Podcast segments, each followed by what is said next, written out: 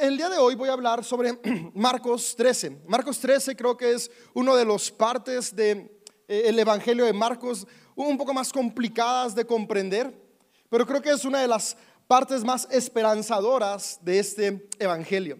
Y antes de leer Marcos 13, ah, quiero contarles que a mí me encanta leer. Y me gusta, entre las distintas cosas que me gusta leer, me gusta leer de repente novelas y ficción.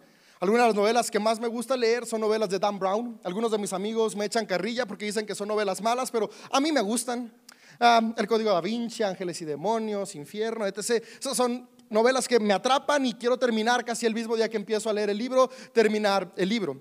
No lo logro desde que soy papá, ya no hay tanto tiempo para leer, pero, pero me gusta leer mucho. Y también una de mis sagas favoritas es Harry Potter y era mega fan y creo que sigo siendo fan de Harry Potter. Creo que he visto las películas unas cuatro veces por año, de la 1 a la 7 son 8, porque la 7 se divide en dos.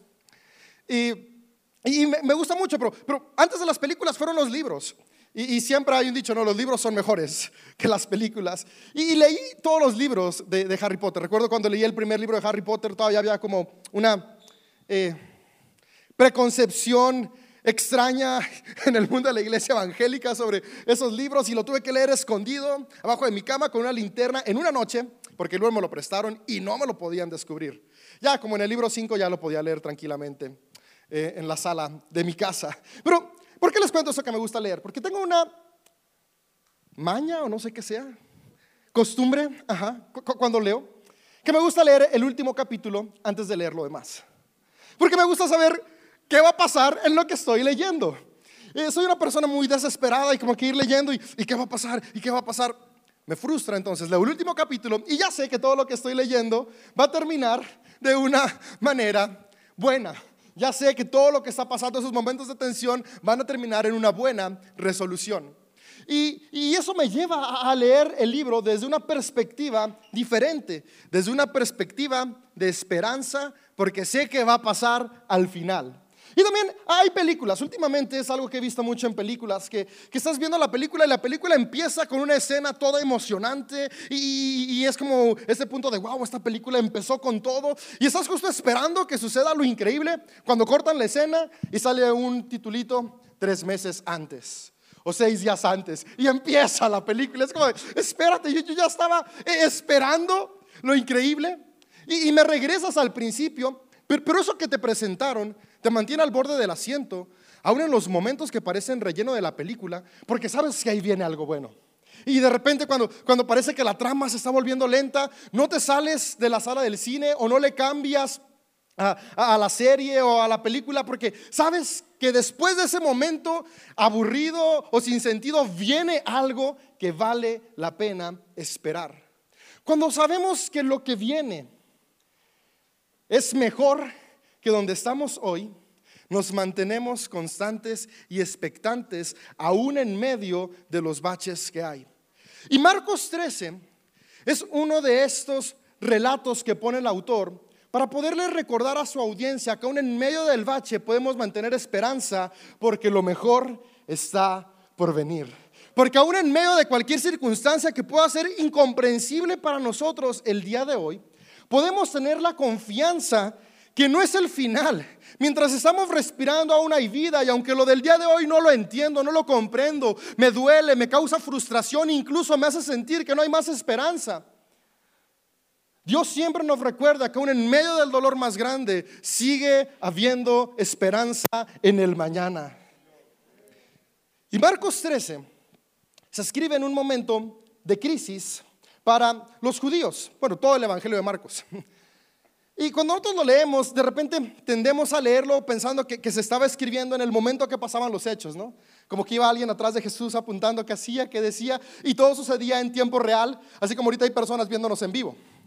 Pero no, no, lo, lo que pasa es que esto se escribió varias décadas después, cuando muchas de las circunstancias ya habían sucedido, y se escribió para que en medio del caos pudieran recordar que había esperanza.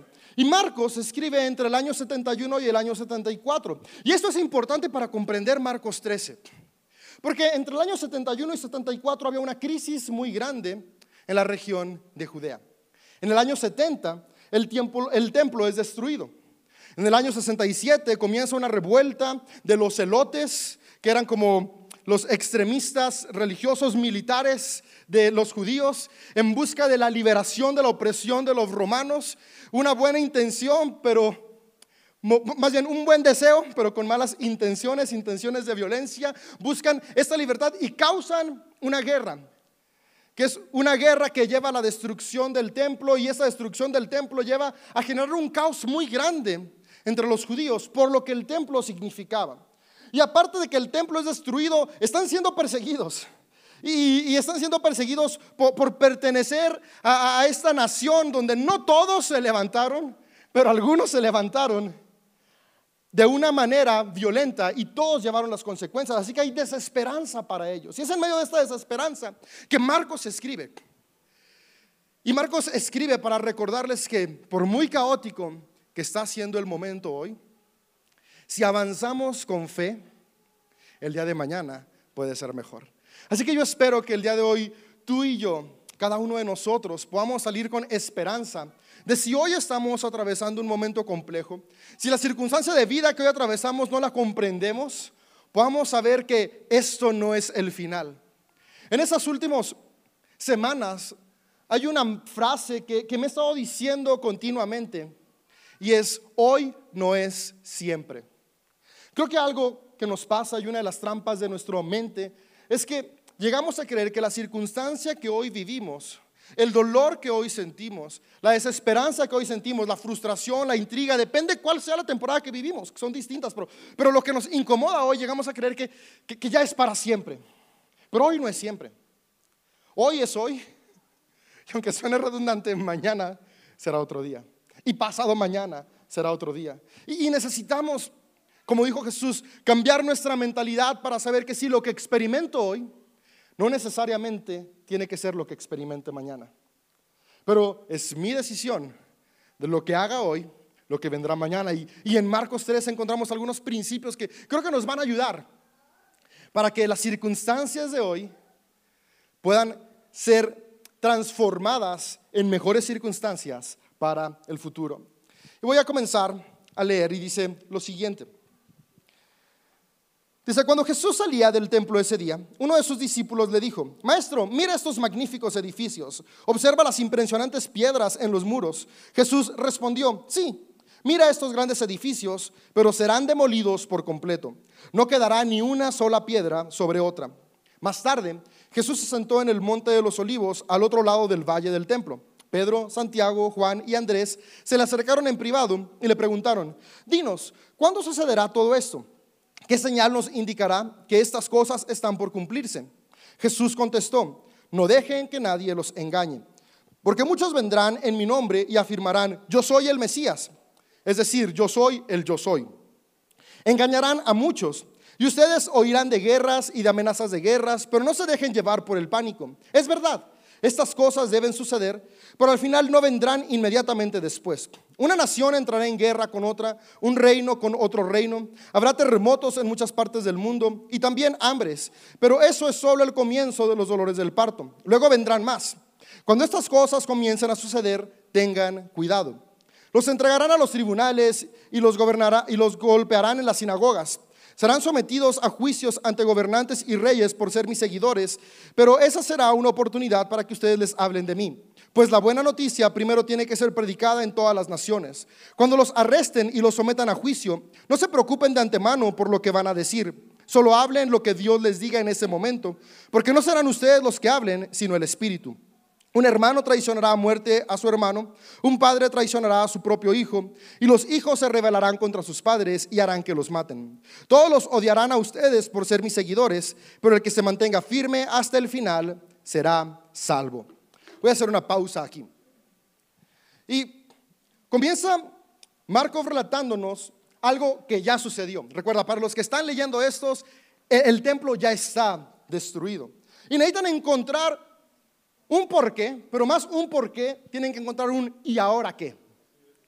Y creo que muchas veces en nuestra vida perdemos mucha oportunidad de futuro por quedarnos en el por qué en lugar de avanzar al y ahora qué.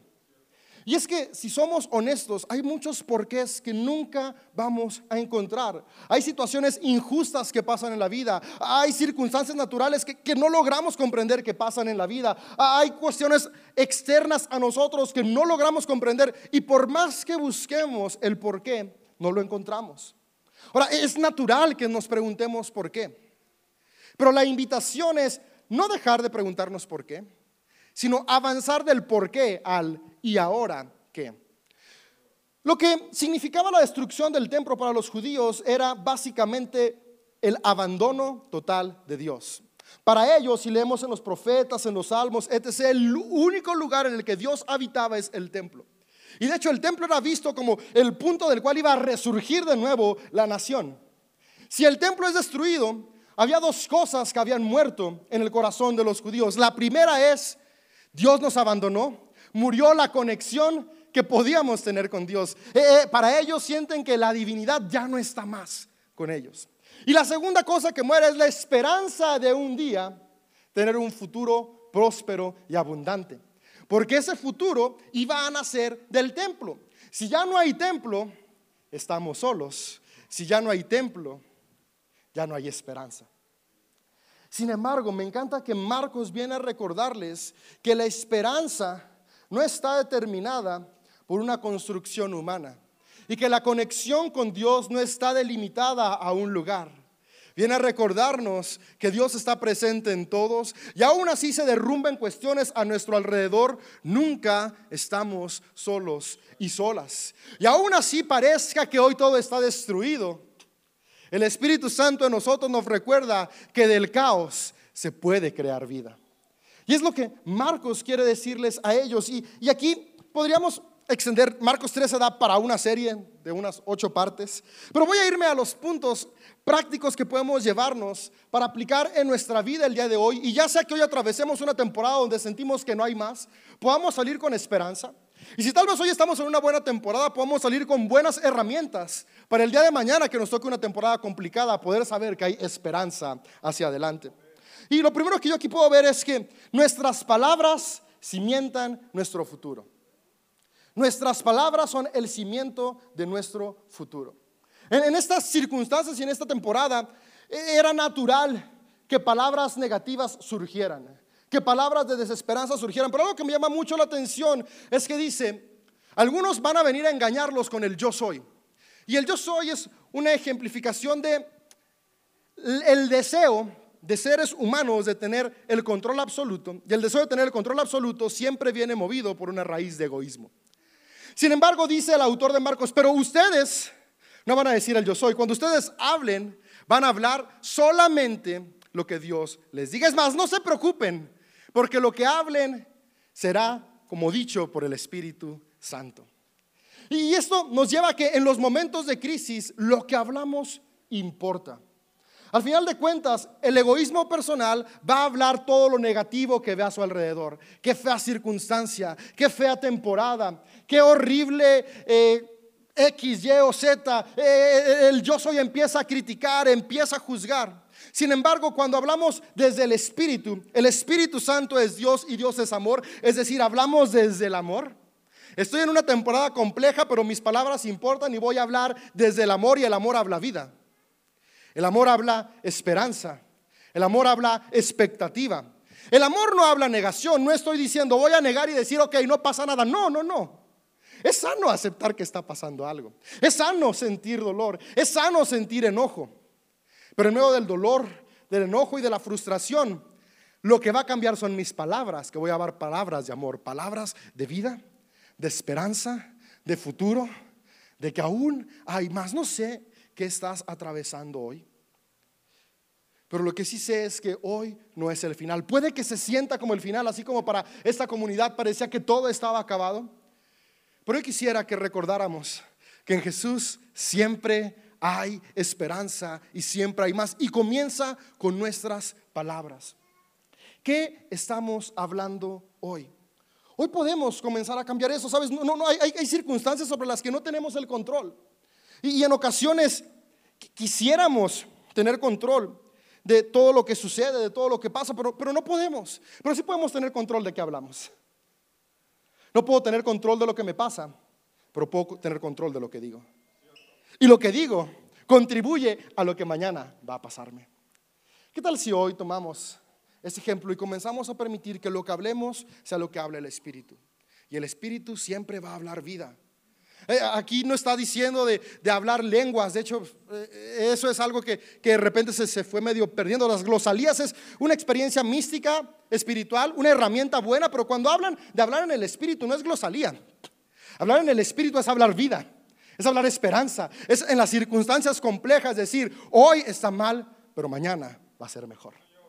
Hoy siento que estoy perdido, pero, pero mañana hay más. Hoy me equivoqué, pero soy perdonado. Hoy me siento incapaz, pero recuerdo que soy más que vencedor. Hablar el Espíritu a nuestras vidas. Que cuando yo veo caos, puedo decir que sea la luz. Y es que al final de cuentas es lo que Jesús le dijo a sus seguidores, cosas mayores harán. Y, no es porque vamos a hacer como, como Harry Potter con la varita mágica, algo rápido. No, no, pero, pero con nuestra boca sí vamos a decir cosas que transformen nuestro entorno. Si Dios creó el mundo con la palabra, tú y yo podemos transformar nuestro entorno también con nuestras palabras. Y después dice, para cerrar e-, esa parte, dice algo que de repente creo que lo hemos llevado algo fuera de lo que estaba pensando el autor de Marcos. Dice, todos odiarán a ustedes por ser mis seguidores, pero el que se mantenga firme hasta el final será salvo. Me encanta e, e, esa, palabra, el que se mantiene firme hasta el final será salvo. ¿Sabes? La salvación que Jesús vino a recordarnos que todos tenemos acceso es una salvación no solamente eterna, sino también presente. Y esta era la salvación que intentaban recordar estas personas. Es, sabes que hoy, hoy estamos aquí vivos. Y en lugar de decir, ojalá y pronto muramos, podemos decir eso, es que tenemos aún vida y hay salvación por delante para nosotros en medio de este caos. Dice, los van a perseguir por ser mis seguidores, pero el que persevera será salvo. Ahora, es, es importante que veamos esto, porque a los seguidores de Jesús no los perseguían por su doctrina, por su dogma o por sus rituales religiosos espirituales. No, de hecho, su doctrina, su dogma y sus rituales eran los mismos de los demás judíos. Ellos eran judíos. La razón por la que los perseguían era porque ellos buscaban la justicia, la equidad y vivían movidos por amor. Y eso incomodaba a los que estaban en el poder, que les gustaba la opresión. Güey, serán perseguidos por seguirme. No es ser perseguido por decir yo tengo la doctrina verdadera es ser perseguido porque mis acciones de amor incomodan a la injusticia que me rodea. No es que mi vecino me va a perseguir porque cuando él pone a la banda MS, yo le pongo a un corazón con mayor volumen. Que no es una pelea de, de, qué género está más chido. Mejor le regalas unos audífonos y tú también te compras unos y mira, compra Se oye más chido también. Y a todo lo que quieras y yo también me los pongo. No, no, no. Lo que dices, te va a perseguir porque cuando escuches que está golpeando a su esposa, le vas a hablar a la policía. O que ella está golpeando a su esposo, o que están golpeando, abusando de sus hijos. Tú, tú, tú vas a intervenir. No es que te van a odiar porque vas a ir con un chic diciendo, ay, se van a al infierno si no dejan de creer y creen igual que yo. No, no, no. Es, nos, van a odiar porque cuando vemos que, que, hay una injusticia en el gobierno, un policía siendo injusto con un ciudadano, vamos a levantar la voz y eso es peligroso. La razón por la que perseguían a los seguidores de Jesús no era por defender un dogma, era por amar. Porque el amor es lo que transforma. En medio del caos, lo que está diciéndoles Marcos es, lo que va a transformar es amar. Y sí, los van a perseguir, pero vale la pena. Porque la fidelidad del amor de hoy va a traer salvación mañana. Hoy va a ser incómodo, pero si somos honestos, ya está siendo incómodo de todas maneras. Pero si soy fiel en lo que hago, y eso que hago es amor y persevero, perseverancia es justamente lo que es fe, alcanzo la salvación. Yo te haría una pregunta hoy, ¿qué necesita salvación hoy en tu vida? Tal vez es tu persona, tu esperanza, tu relación de pareja, tu relación con tus hijos, tu trabajo, tus finanzas, comunión espiritual. ¿Qué, ocupa salvación hoy? La respuesta que podríamos encontrar, ¿qué hago para lo que ocupa salvación? Ama, ama, ama. persevera amando, mantente amando. ¿Y, cuál es la forma de amar? Amo a Dios para saberme amado, para amar a los demás de la manera en que me amo. Y cuando amamos de esta forma y somos constantes, y, hace falta, dice, perseverar porque no es fácil. Pero si recuerdo que vale la pena, aun cuando no veo resultados buenos, aun cuando veo caos, al final habrá recompensa. El amor cataliza milagros. Cualquier milagro que hoy necesitamos en nuestras vidas comienza con amor. Puedes decir, David, pero yo necesito sanidad. Comienza a amarte y cuando te amas comienzas a comer más saludable y a cuidar tus horas de dormir. Y eso cambia la forma en la que atraviesas la enfermedad. David, pero yo necesito un milagro de finanzas. Yo, no quiero amar, yo quiero la lotería. Si te amas, comienzas a armar un presupuesto y, a establecer claridad en cómo gastas, cómo inviertes. Eh, eh, eh, empiezas a, cuando amas, empiezas a ser generoso y tal vez lo que hoy tú tienes comienza a ser el milagro para alguien más. Tal vez para ti no es nada, pero para la persona que lo recibe lo es todo. El amor cataliza milagros. En lo que llega a lo sobrenatural, tú y yo amando comenzamos, comenzamos a catalizar milagros en el hoy, en el presente. que nos persigan no porque tenemos un letrero en nuestra puerta de aquí soy evangélico y no recibo bla, bla, bla, bla, bla. No, no, no. Que, la razón por la que nos apuntan es, es que esa persona ama aunque va en contra del sistema. Ama aunque eso implica momentos incómodos. Que lo que nos distinga sea el amor. Y de nuevo, no estoy diciendo que dogmas y doctrinas sean malos, no son buenas herramientas. Eso, eso quisiera siempre puedo dejar claro. No, no digo elimínalos, no, no, no. Pero siempre el amor va por encima. Y es lo que Jesús hizo. Si analizamos las enseñanzas de Jesús, Jesús no habló doctrina básicamente. Habló cómo comportarnos, cómo amar, cómo seguir, cómo avanzar. Y Jesús tenía una doctrina así, por eso le decían rabí, porque él siguió toda la escuela, claro que, que la experimentaba. Pero nos recuerda que lo importante es amar. Es bueno que tengamos cada uno nuestras doctrinas, nuestros dogmas, sí. Nos permiten crear estructuras hacia lo que creemos, hacia lo que vemos, sí, pero que jamás se interpongan entre amarnos y amar a quienes nos rodean. Dice el verso 14, llegará el día cuando verán el, um, llegará el día cuando verán el cielo. Ah, no, perdón, estaba en letra chiquita, ya lo hice grande. Llegará el día cuando verán el objeto sacrilegio que causa profanación de pie en un lugar donde no debe estar. Lector, presta atención. Entonces los que estén en Judea huyan a las colinas. Las personas que estén en la azotea no bajen a la casa para empacar. El que esté en el campo no regrese ni para buscar un abrigo. Qué terribles serán estos días para las mujeres embarazadas y para las madres que amamantan. Y oren para que la huida no sea en invierno, pues habrá más angustia en esos días que en cualquier otro momento desde que Dios creó el mundo. Y jamás habrá una angustia tan grande. De hecho, a menos que el Señor acorte el tiempo de calamidad, ni una sola persona sobrevivirá pero por el bien de los elegidos, Él ha acortado estos días. Entonces, si alguien les dice, miren, aquí está el Mesías o ahí está, no le crean, pues se levantarán falsos Mesías, falsos profetas, y realizarán señales y milagros para engañar, de ser posible, aún a los elegidos de Dios. Tengan cuidado, les he advertido esto de antemano. En este tiempo, después de la angustia de esos días, el sol se obscurecerá, la luna no dará luz, las estrellas caerán del cielo y los poderes de los cielos serán sacudidos. Aquí a hacer una pausa. Recuerda que Marcos está escribiéndole a una comunidad en caos. En el 67, cuando comienza la guerra, comenzaron con los más débiles. Y, las personas comenzaron a huir de Judea. Y, y hubo, hubo un momento donde literalmente estas personas no tenían tiempo de regresar a casa por nada, porque el ejército romano ya estaba allí y era o regreso por mi teléfono o me salvo. Mejor no veo Instagram ni TikTok, pero vivo.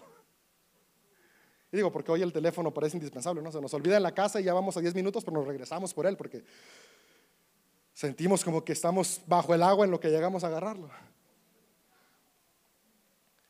Pero, pero, en cuestiones importantes, o sea, lo que está diciendo y lo que está narrando esta parte es la angustia que estaban viviendo. Y la parte por la que me gusta que presenta Marcos esto es porque Marcos no niega la angustia de la vida. En ocasiones creemos que vivir con esperanza es vivir negando el dolor de la vida. Pero no, vivir con esperanza es entender que aunque hoy siento dolor, mañana hay restauración. Aunque hoy siento que no puedo más, hay una fuerza en mí que no me la da la queratina, sino me la da el Espíritu Santo. Para en esos momentos que siento que no puedo más recordar que aún hay más y puedo seguir avanzando. Entonces, no niego el dolor porque, porque es humano que nos duela. Por eso presenta esto que ellos vivieron. Esto que nos pone fue algo que ellos ya habían experimentado. Recuerda, está escribiendo desde lo que ya pasó. Pero lo que les está diciendo es, hey, ya huyeron, ya pasó y aquí seguimos.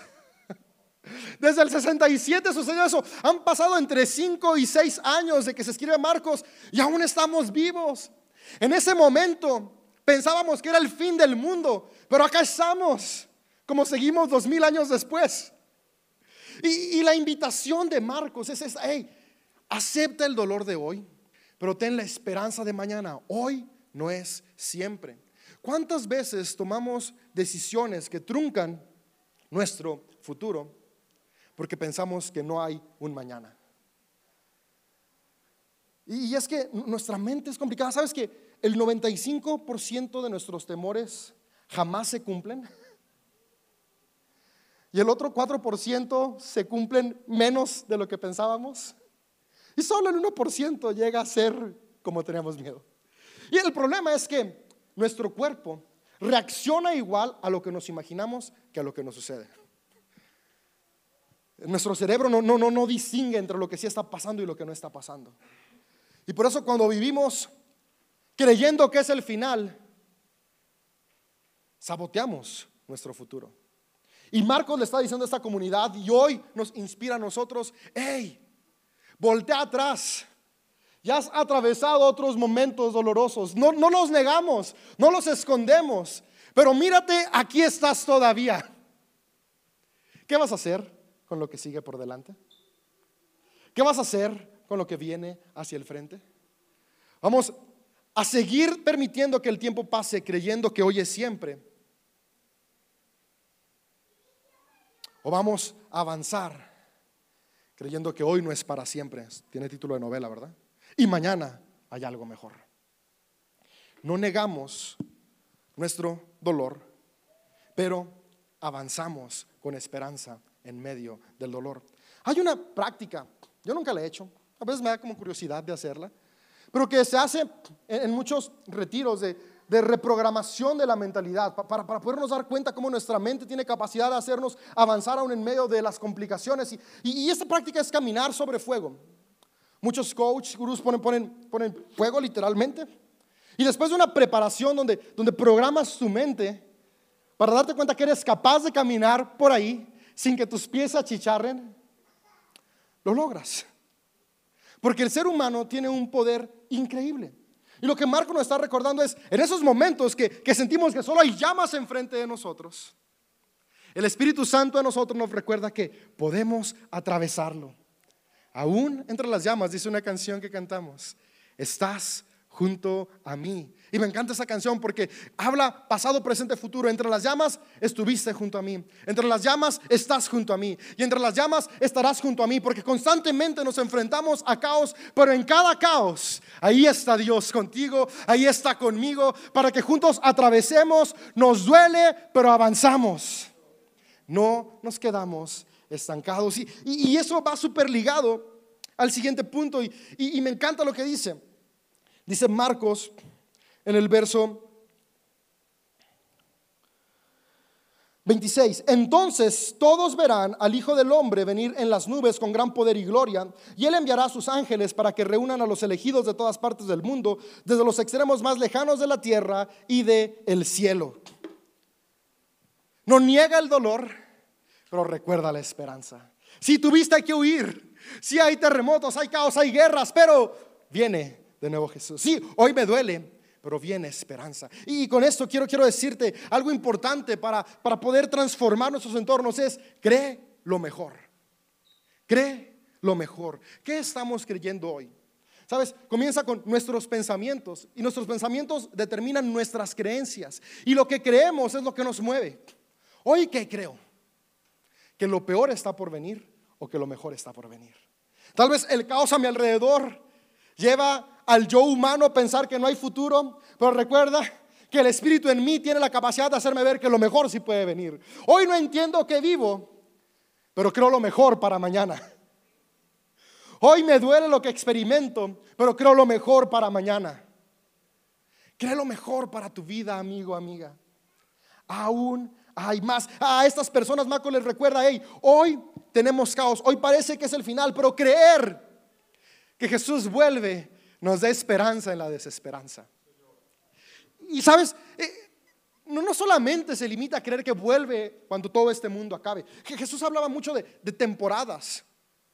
Es creer que Jesús vuelve en cada momento que lo necesitamos. En cada temporada que creemos que ya no hay más, Jesús vuelve para recordarnos que somos amados. Jesús vuelve para recordarnos que somos capaces. Jesús vuelve para recordarnos que no estamos solos o solas. Y creer eso es lo que nos mantiene con expectativa y esperanza. El consolador está contigo. El Espíritu Santo está en ti, está en mí. Y se manifiesta en cada momento que necesitamos creer lo mejor que estamos creyendo hoy. Creer lo mejor es importante. Cuando decimos la frase lo mejor está por venir, e, e, eso es algo importante. Porque, porque a veces, ¿y por qué le dices? Porque realmente es lo que creo. Y, y si mañana no vino, lo sigo creyendo porque pasado mañana puede venir. Porque lo que hoy creo determina cómo actúo.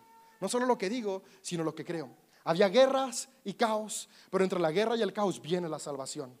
Hoy no sé cuál es el caos en tu vida, por lo que sí sé es que en medio del caos, lo que creemos nos acerca más y más a la salvación, la salvación del aquí y el ahora. Salvarnos de ese dolor que nos hace sentir que no hay más. Salvarnos de ese rencor que nos tiene atorados. Salvarnos de esa culpa que nos lleva saboteándonos. Salvándonos, salvándonos de esa mala percepción de quién somos que nos va a llevar al amor propio, a la esperanza, a la expectativa, a levantarnos con ánimo cada día, sabiendo que aún hay más.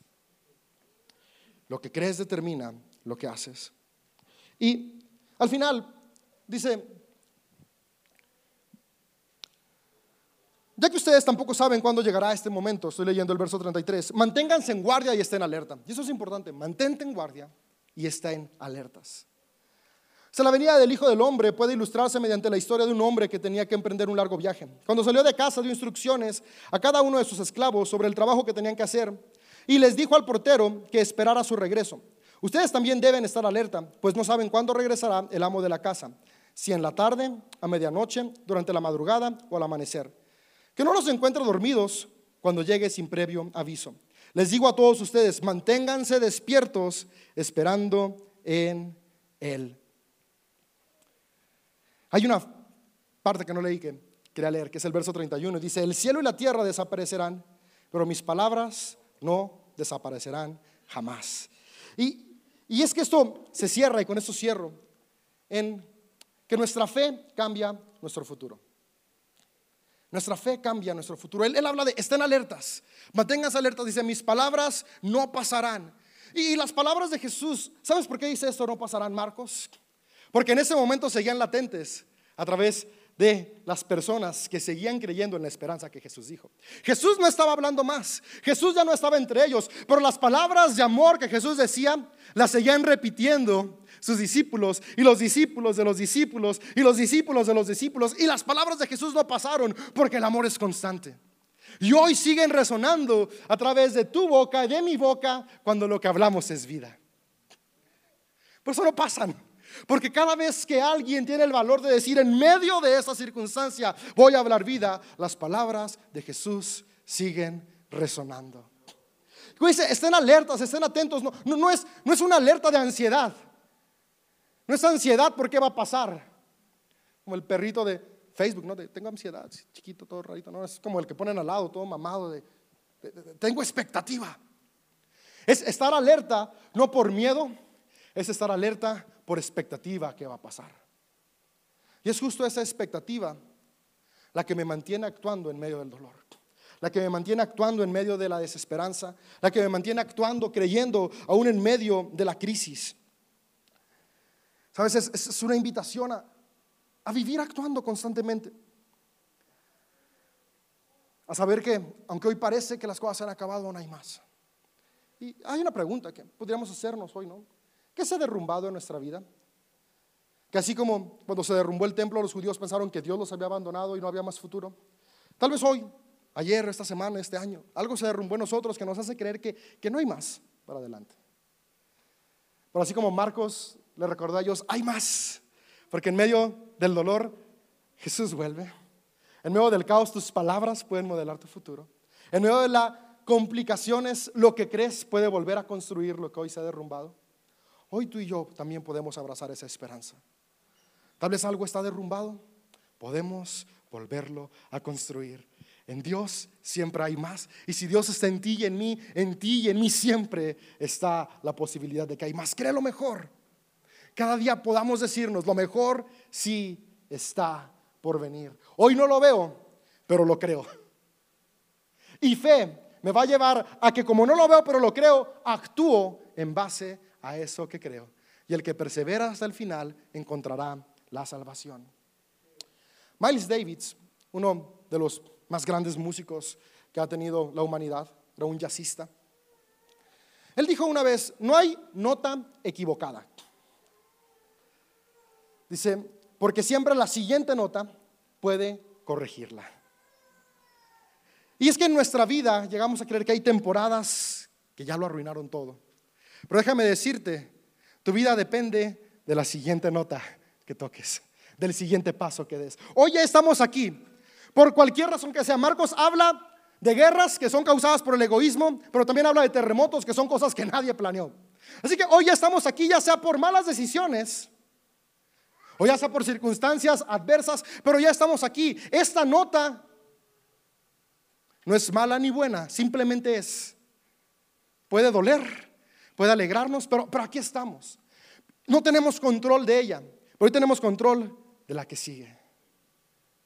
No hay nota mala, porque la que sigue siempre puede corregirla. Yo no sé dónde estás hoy. Tal vez hoy estás en una nota mala que viene acompañada de un montón de malas decisiones, pero hoy puedes comenzar a decidir mejor. Tal vez hoy estás en un lugar que no deseas por cuestiones que no decidiste, que tú no planeabas, pero puedes comenzar a planear mejor. Y podemos cambiar por completo el curso de nuestra vida.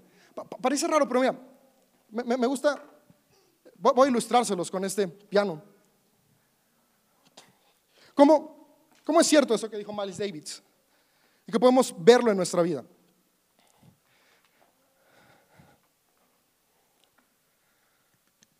A ver si suena, que ayer no quería sonar y luego sí sonó.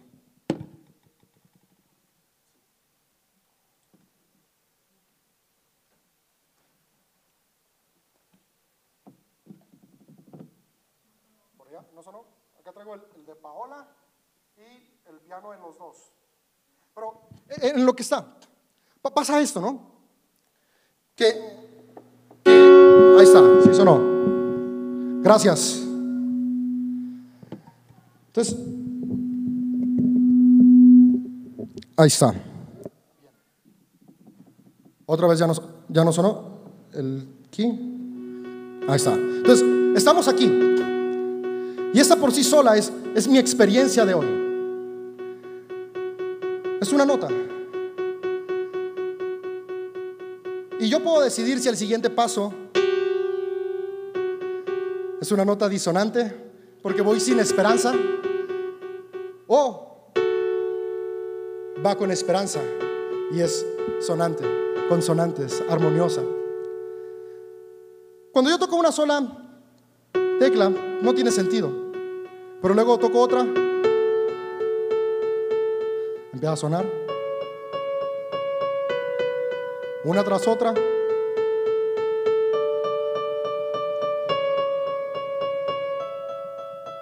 Cuando estaba acá, parecía que no tenía sentido. Pero luego se suma otro buen paso. Ah, ya tiene un poco más de sentido. Sigo con fe. Aún no siento que suena nada. Ah, empieza a correr un poco más de sentido. Pero sigo avanzando. De repente me equivoqué, pero no pasa nada. ¿Por qué? Puedo regresar. Y ya no me acuerdo de la disonancia. Cada nota cuenta en nuestra vida. Pero lo más importante no es la nota en la que estoy hoy, sino la nota en la que voy a estar mañana. Y, y después lo increíble de esto es que Jesús siempre habló de comunidad. ¿eh?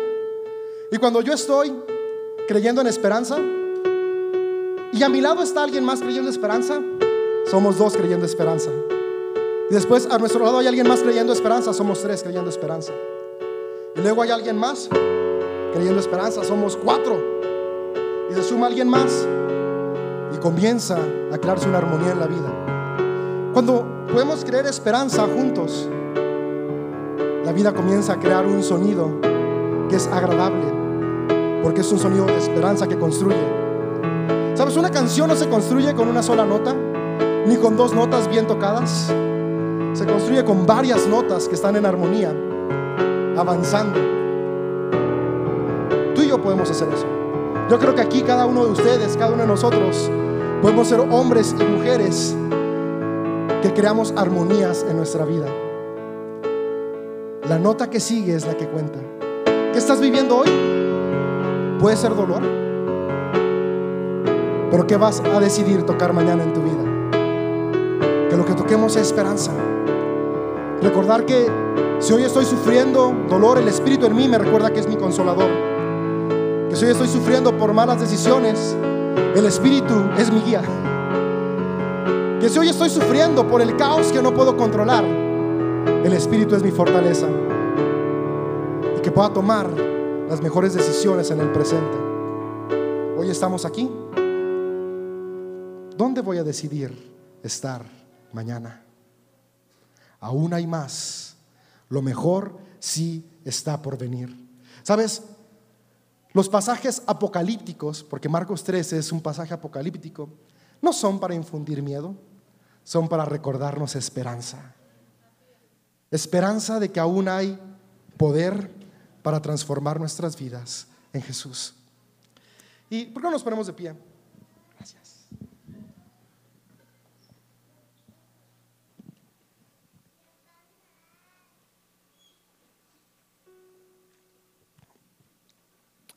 Y hacemos una oración, pidiendo que nuestras vidas puedan ser llenas de esta expectativa, pero que también hoy podamos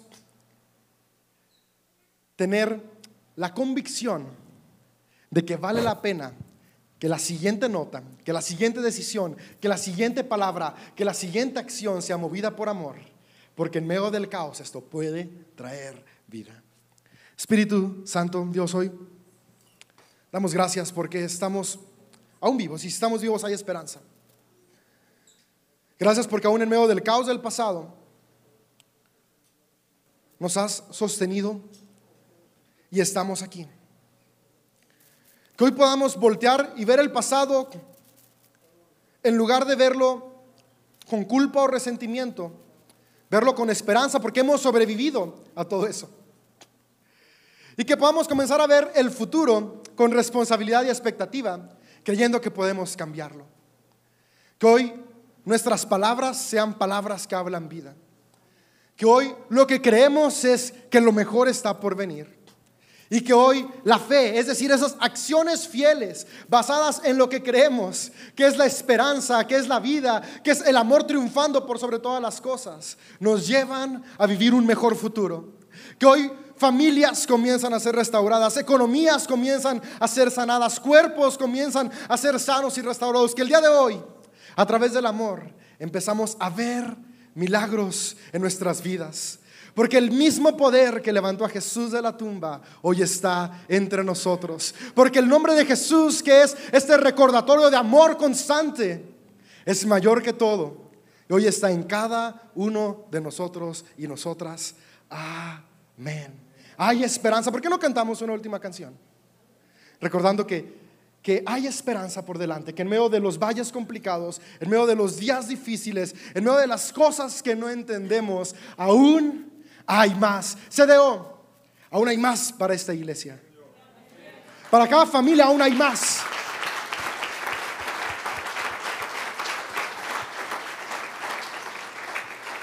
Y aunque a veces parece que lo único que vemos es caos, todos vamos a creer que lo mejor está por venir. Y a juntos será esa armonía que transforma nuestra ciudad.